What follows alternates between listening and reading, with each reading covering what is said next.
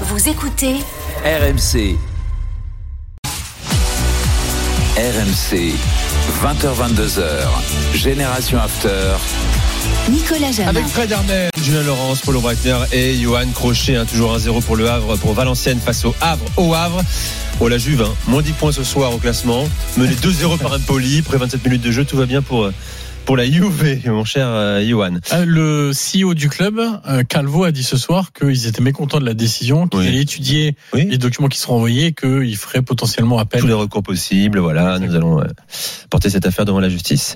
Bon, alors les gars, euh, on va réagir à tout ce qui vient d'être dit euh, avec Fred Armel concernant Vinicius Junior et ce climat délétère qui sévit dans certaines tribunes euh, de la Liga.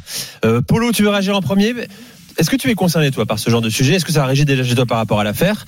Et est-ce que l'Allemagne s'est débarrassée de ce type de problème en grande partie?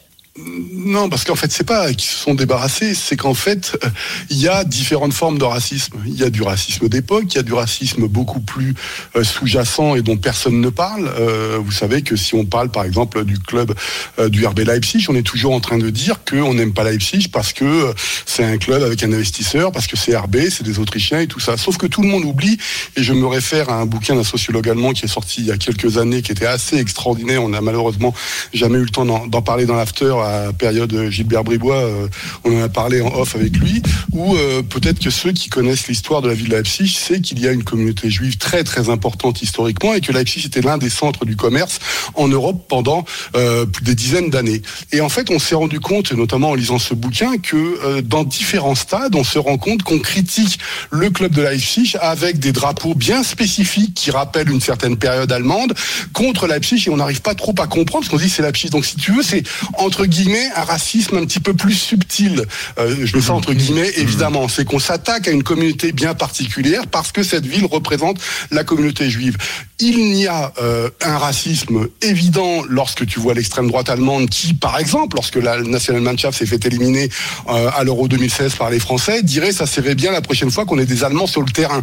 Donc tu vois qu'il y a toutes, euh, que tu, tu vois très bien ce que ça veut dire, c'est que toutes les personnes de couleur, et encore une fois, j'aime pas du tout cette expression, euh, sont pointées du doigt. Il y a eu des cas particuliers, euh, Jérôme Boateng qui a été aussi attaqué par l'extrême droite, etc., par son comportement. Euh, il n'y a pas, j'ai pas le sentiment aujourd'hui en Allemagne qu'il y a la même chose qu'on a vu en Espagne. Encore une fois, il faudra analyser l'ensemble des images, mais je sens qu'il y a un, un racisme beaucoup plus enfoui qui ressort en ce moment essentiellement dans l'ex-Allemagne de l'Est, euh, notamment dans les divisions inférieures, parce que l'une des spécificités qu'on voit là, c'est que Vinicius, le Real, ce sont des clubs, c'est un joueur de l'élite, c'est un club de l'élite, et donc toutes les caméras sont là, on le voit. Bien sûr. Mais dès qu'on descend dans les divisions, Oui. il n'y a plus de caméras. Bien Or, sûr. il se passe des choses, et moi je le dis très honnêtement, un excellent travail fait par la, par la radio et la télé euh, publique est, enfin, ancienne est-allemande, enfin, je vais dire, de l'ex-Allemagne de l'Est aujourd'hui, évidemment, je vais y arriver, euh, qui fait un travail énorme sur des associations ou des clubs de football financés par l'extrême droite, etc. Et évidemment, le grand public européen ne l'entend pas, ne le voit pas, ça. Donc c'est un petit Julien, en Angleterre, est-ce qu'on a éradiqué la violence des tribunes dont on parle souvent euh, en même temps que le racisme? On a, on a eu quelques cas encore euh, ces dernières saisons. Le, le gros problème qu'on a, nous, ici, c'est le racisme sur les réseaux sociaux envers Oui. les joueurs, euh, qui est vraiment le gros fléau qu'on a. Alors, c'est pas forcément si c'est pire ou moins pire que ce qui se passe dans les autres pays, mais, mais c'est vrai, dans les stades, euh, c'est beaucoup moins fréquent peut-être que, chez, que dans d'autres pays. Comment tu l'expliques, ça Parce qu'il y a eu du racisme à une époque dans les stades en Angleterre, évidemment. oui, oui, oui, mais je, je pense que les interdictions de stade, notamment, je, je- je me rappelle d'un d'un incident avec Raheem Sterling quand il était encore à Manchester City, à, À Chelsea par exemple. Euh, beaucoup de choses ont été faites là-dessus. Encore une fois, pour rejoindre ce que disait Polo, euh, c'est vrai que au niveau des vidéos de caméra surveillance, etc., tout ça, c'est dans les clubs anglais, euh, c'est des équipements parfaits où rien ne passe finalement entre guillemets. Et peut-être aussi que ce racisme-là, c'est transporté finalement sur les réseaux sociaux et plus dans les stades où tu sais que tu vas prendre très cher parce que tu seras forcément identifié. Euh, et donc et donc c'est peut-être beaucoup plus facile entre guillemets malheureusement hein, pour euh, pour un supporter raciste bah, d'aller euh, envoyer des, des insultes racistes à euh, Bukayo Saka par exemple ou à Marcus Rashford ou ou à d'autres sur les réseaux sociaux cachés derrière un, un- je sais pas comment Derrière un écran, français, mais, oui, c'est ça. voilà un écran et un nom un nom d'emprunt quoi un pseudonyme euh, plus que de le faire au stade où tu seras forcément pris quoi qu'il arrive. Donc c'est c'est- c'est sûrement ça le, le, le, le, le- le problème ou la raison de l'évolution entre guillemets et de, de de ce ouais, de du fait que ce racisme-là maintenant soit passé des stades aux réseaux sociaux et euh, au téléphone ou aux ordinateurs. Alors, beaucoup de messages dans les studios hein, bon, qui condamnent effectivement les, les cris à l'encontre de Vinicius. Certains nous disent quand même arrêtez les gars, c'est pas du racisme, c'est de la déstabilisation. Ne, ne pas confondre, euh, ne pas confondre les deux. Enfin, quand tu balances Ouais. mono comme ça pendant un quart d'heure en hurlant. Et, les cris, et les Je crois qu'il y a un fond de pensée quand même, les cris de Non, singe mais- également. Euh, Johan, toi, toi qui as eu l'occasion, euh, pas de d'être euh, victime de propos racistes en Italie, mais qui a, qui a eu l'occasion de parler avec des, Ouais. des supporters en Serie A qui t'ont expliqué pourquoi ils, ils proféraient ce genre d'insultes. Et justement, la raison qui revient, c'est la déstabilisation. Ah mais voilà. Ce à quoi je leur réponds toujours, mais à la limite, si vous avez envie d'insulter, prenez une autre insulte. Je sais pas, euh, je vais pas les dire à l'antenne évidemment, mais n'allez pas chercher dans le racisme des insultes. Prenez des insultes. Ils se disent que c'est ce qui fait le plus mal moi, peut-être. voilà, c'est ça. Et en fait, pour eux, c'est pas du racisme, c'est la volonté de perturber les joueurs forts de l'adversaire pour qu'ils soient moins bons sur le terrain et que donc leur équipe ait plus de chances de remporter les matchs. C'est très difficile en fait de faire comprendre à ces gens-là que ce qu'ils disent est raciste, qu'il ne faut pas le dire. Euh, moi, je pense que c'est vain, Euh, parce qu'en plus dans le lot dont je vous parle, il y a des gens qui sont éduqués. Euh, et, et qui se lâchent parce qu'ils sont dans la foule, c'est ça? Je sais même pas si c'est simplement. euh, certains bien, se montrer et même se publier des vidéos sur les réseaux derrière. ça. Et hum, non, en Italie, on a évidemment, malheureusement, euh, toutes les semaines, quasiment à l'actualité, euh, ce genre de ce genre de gros problème. Euh, on a parlé de Vlaovic. Nous, le, le racisme euh, est étalé sur beaucoup de nationalités en, en Italie, sur euh, les, les les personnes de, de, de, de couleur entre guillemets. Lukaku récemment, encore une fois. est, est pas très belle. Sur les gens des pays de l'Est, sur euh, même intra euh, national entre Ouais. le nord et le sud. Euh, nous en Italie, on a ça aussi.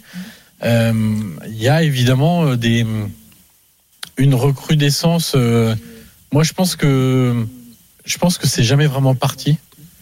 Je suis alors qui a peut-être un petit effet Covid, ok. Moi, je pense que c'était toujours là en fait. Euh, et que C'est en sommeil, oui. Ouais, c'est en sommeil parce que moi j'ai plein d'exemples de choses qui ont été faites avant le Covid, de, de, de cris racistes à des, à des joueurs, etc. Donc euh, je sais pas si le Covid a accéléré les choses. Je, je crois simplement que euh, euh, on est face à une solution quasiment euh, insoluble. Mais oui, c'est pour ça qu'il faut pas le traiter par l'émotion. Traité par la sanction. euh, mais c'est pas que par la sanction, il faut le traiter. Par Moi, je, je- je ne vois mais- pas, je ne vois pas comment on peut éradiquer. Et quand je fais une blague là, c'est pas une blague. C'est au passage, on n'a jamais demandé aux singes ce qu'ils pensent d'être comparé à un être humain.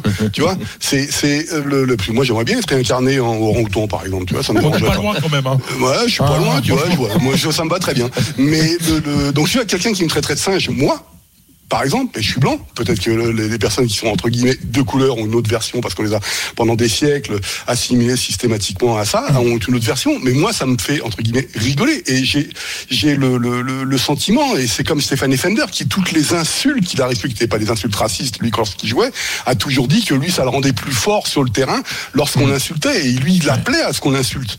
Donc c'est, c'est- je veux dire, euh, moi je suis comme Johan. La, la, la solution ultime euh, qu'on résoudra le problème, je crois que non. Elle est, c'est, je sais pas où il y a une solution à ce niveau-là. Alors, Mais En tout cas, euh, euh, excusez-moi, il ne faut pas chercher à expliquer les raisons pour lesquelles on entend ce genre de cris. Que ce soit de la déstabilisation ou du racisme, oui, peu importe. peu importe, c'est le, résultat c'est condamnable, c'est le résultat, et- et surtout, ça touche des gens, ça touche des hommes, Bah, et en l'occurrence des footballeurs. Moi, on voyait les barre, yeux, on réalité. voyait les yeux de Vinicius qui est un gamin de 22 ans quand même. Enfin, N'oubliez pas que c'est vous imaginez, que- vous vous souvenez quand on avait 22 ans? Enfin, je veux dire, c'est des fois on se prend des, on, on est affecté par des insultes sur des réseaux sociaux. Vous imaginez quand vous avez un stade qui est comme ça contre vous J'ai- J'aimerais répondre à une question que beaucoup de gens euh, ont posée ces dernières heures et, et que beaucoup de gens ont- m'ont posée sur Comment Instagram. réagir sur le terrain, tu veux dire Non, sur Instagram et sur, euh, sur, sur Twitter. Est-ce que l'Espagne est raciste? Parce que la question, elle est là. Je, je vais essayer d'expliquer en quelques secondes. Moi, j'ai passé 30 ans de ma vie dans ce pays. Je connais extrêmement bien l'espagnol, euh, les Espagnols. Je, je, je- l'espagnol est en moi comme le français. Enfin, je veux dire, j'ai, presque cette double culture. Non, l'Espagne, pour moi, n'est pas un pays intrinsèquement raciste. Qu'il y ait du racisme et des racistes en Espagne, sans aucun doute, comme dans plein, de pays. Je pense que l'Espagne est un, pays où, le racisme social est beaucoup plus important que le racisme contre euh, que la couleur de peau ou des étrangers. enfin, je, pense que c'est un, mal beaucoup plus, plus, plus, plus. Le classisme est plus fort que, le racisme. Il faut pas oublier que l'Espagne est un pays qui est passé d'être un pays d'émigration, c'est-à-dire de, des Espagnols qui partaient vivre à l'étranger et qui ont souffert du racisme en Allemagne et en France, par exemple, parce que c'est les deux plus grosses destinations, un pays d'immigration, parce que l'Espagne est devenue plus riche et accueillit des, des, des, des étrangers, etc. Donc, oui, il y a euh, un, un vieux racisme un peu, euh, un peu euh, bébête, quoi. un. Bébête. Ouais, c'est ça. Tiens, un vieux racisme bébête où on se rend C'est ça. ouais. Tu vois, enfin, c'est un- des gens euh, là pas forcément très éduqués euh, qui se rendent pas compte quoi de, de ce qu'ils sont en train de dire quoi. Et, et, et il a été un peu euh, un peu caché pendant quelques années parce que là il y a une vraie il y avait une vraie lutte contre ça, on a formé plus et que depuis le retour de- du, du, du, du, du Covid et de cet arrêt d'un an, bah, les gens se, se lâchent. Donc non, moi je pense que Vinicius, son Espagne à lui, l'Espagne qu'il vit lui en tant que footballeur, Ah oui. elle est raciste. Ah oui, parce qu'il passe. Donc, parce que lui, son métier, c'est le foot. Et qu'il y ait du racisme dans le foot, oui. Donc lui, il vit ça. Après, est-ce que l'Espagne comme pays est un pays raciste? Moi, ce, toujours ce n'est pas. définir un pays Ben, raciste. C'est oui, absolument il y a- il y, a impossible. du racisme. Euh, Il y, a, il y a aussi du racisme intra-régional. Quand des gens du Nord disent que euh, les autres, euh, des gens d'une partie du Nord de l'Espagne, qui disent nous, nous sommes des Norvégiens, le reste d'Espagne, ce sont des Maghrébins, c'est aussi un racisme interrégional, quoi. Donc voilà. Bon, je- rapidement les gars, en, en 30 secondes, votre avis là-dessus, que faut-il faire Il faut arrêter le match? Pour moi, pour moi, et l'erreur du Real hier soir, c'est de ne pas être parti. En plus, les, les points mais- perdent ou pas, ils s'en foutaient. Donc, Est-ce que c'est à l'équipe de partir ou à l'arbitre de dire stop? Moi, Euh, je pense que, moi, je pense que l'arbitre doit arrêter complètement le match. C'est-à-dire que c'est fini. J'aurais tendance à dire la même chose, mais euh, Avec sanction derrière, hein, ouais, c'est ce que rappelle Infantino, 3 points perdus, tout ça. quoi. derrière quoi. Combien de matchs on arrête par saison À quoi ça ressemble derrière, etc. C'est Bah, un moment, peut-être qu'on une saison. Est-ce qu'on est qu'on doit punir tous les supporters dans un stade parce qu'il y a euh, 100, 200, 500, 1000, 2000, 3000 crétins Mais peut-être qu'à un moment, ils s'arrêteront. Julien, ton avis là-dessus? Moi, je pense qu'il aurait fallu. Après, c'est plus facile à dire. Hein. Je sais Oui, pas, moi, je suis pas dans la tête de Karim Benzema, de Carlo Ancelotti dans un, dans, voilà, dans, quand ça, quand ça se passe. Euh, mais ouais, j'aurais, j'aurais dit, allez, on rentre tous au vestiaire, euh, on rentre à Madrid tout de suite et, Hmm. et voilà. Polo? Excusez-moi de faire mon sale gauchiste. Euh, le, le racisme est un sous-genre de la de la question sociale. Donc moi, je préfère toujours m'occuper de la question sociale. Je suis pas dans l'émotion sur ces sur Mhm. ces questions-là. Euh, quand j'avais 20 ans, je me tapais avec. euh, quand j'étais étudiant, j'allais me taper avec des mecs, ce qu'on appelait le FNA à l'époque, etc., qui étaient encore jeunes et pas encore avec les scores qu'ils faisaient maintenant. Euh, lorsque j'étais en Allemagne, j'ai été victime de discrimination en tant que Français, etc. Et moi, la préoccupation qui, politique qui m'intéresse, c'est d'améliorer le sort des groupes les moins défavorisés, les moins favorisés, pardon. Et c'est, de mon point de vue, Mhm. comme ça qu'on fait évoluer une société. Mettre systématiquement le racisme en avant est pour moi une formidable erreur, et notamment de la gauche qui se dit gauche depuis 40 ans. Voilà les gars, on a fait le tour. hein. Euh, merci euh, de votre collaboration euh, aux quatre drôles de dames, bien sûr pour ce sujet sensible s'il en est, qu'on évoquera peut-être encore malheureusement dans les prochaines semaines, les prochaines années. Dans un instant, un invité sera avec nous. Tiens, ancien entraîneur euh, du, euh, du Real, adjoint du Real Madrid, adjoint de Zidane, David Bettoni sera avec nous. Mais d'abord la minute, la troisième de la soirée. Elle est pour Johan Crochet. On envoie la musique, Toto. È la sera dei miracoli, fai attenzione. Qualcuno nei vicoli di Roma, con la bocca fa pezzi una canzone. Lucia Dalla, la Serra dei Miracoli, ce qu'on a longtemps espéré pour la Cremonese. Voilà, qu'il y aurait un miracle chaque soir pour que la Cremonese s'en sorte. Mais malheureusement, la Cremonese est reléguée en série B. Ce qui s'est passé avec la Cremonese cette saison, je trouve que c'est un parfait exemple de la difficulté des clubs de série B à construire un modèle économique viable qui leur permet de, faire cette transition entre série B et série A et de rester quelques années en série A. Euh, encore plus quand les clubs sont pas structurés pour, euh, parce que si ça avait été par exemple un Palerme aujourd'hui ou le Genoa qui va remonter, ça c'est des clubs qui sont structurés, prêts. Mais la Cremonese c'est arrivé parce qu'ils ont fait une superbe saison l'année dernière, mais quand tu fais venir beaucoup de jeunes joueurs des grands clubs en prêt et que l'année d'ap- l'année d'après ils sont pas là, c'est compliqué, il faut tout reconstruire, il faut reconstruire toute une équipe. Il y a pas loin de 20 arrivées cet été à la Cremonese. faut faire avec ça, euh, avec deux trois mecs qui étaient là euh, lors de la saison en série B. Créer un groupe, c'est pas évident. Quand vous parlez aux entraîneurs, c'est sans doute le truc le plus difficile. Avant même de parler de tactique, etc., c'est de créer un esprit de groupe. Et avec beaucoup de nationalités, beaucoup de regards différents, etc. Et malheureusement, à la Cremonese, on a longtemps espéré qu'il y aurait des, nuits euh, magiques, des nuits euh, avec beaucoup de miracles. Mais c'était trop juste. Je veux dire, on est euh, sur une équipe qui, pour reprendre les expected goals, mes fameux expected goals, quand on prend les quatre grands championnats européens plus la Ligue 1, euh, bah, ils ont la quatrième pire, le quatrième pire total d'expected goals. Voilà, c'est absolument cela. catastrophique. Merci Johan. Le direct rapidement, très rapidement, Christophe. Le Havre Valenciennes. Et il reste 30 secondes à jouer ici dans le temps réglementaire de cette première période. Et Valenciennes tient bon pour l'instant. Les Valenciennois euh, qui créent la surprise en menant toujours ici au Havre sur le score d'un but à zéro. Le but signé Gerbic en tout début de match. Notre invité David Bettoni dans un instant avec les drôles de dames sur RMC. À tout de suite.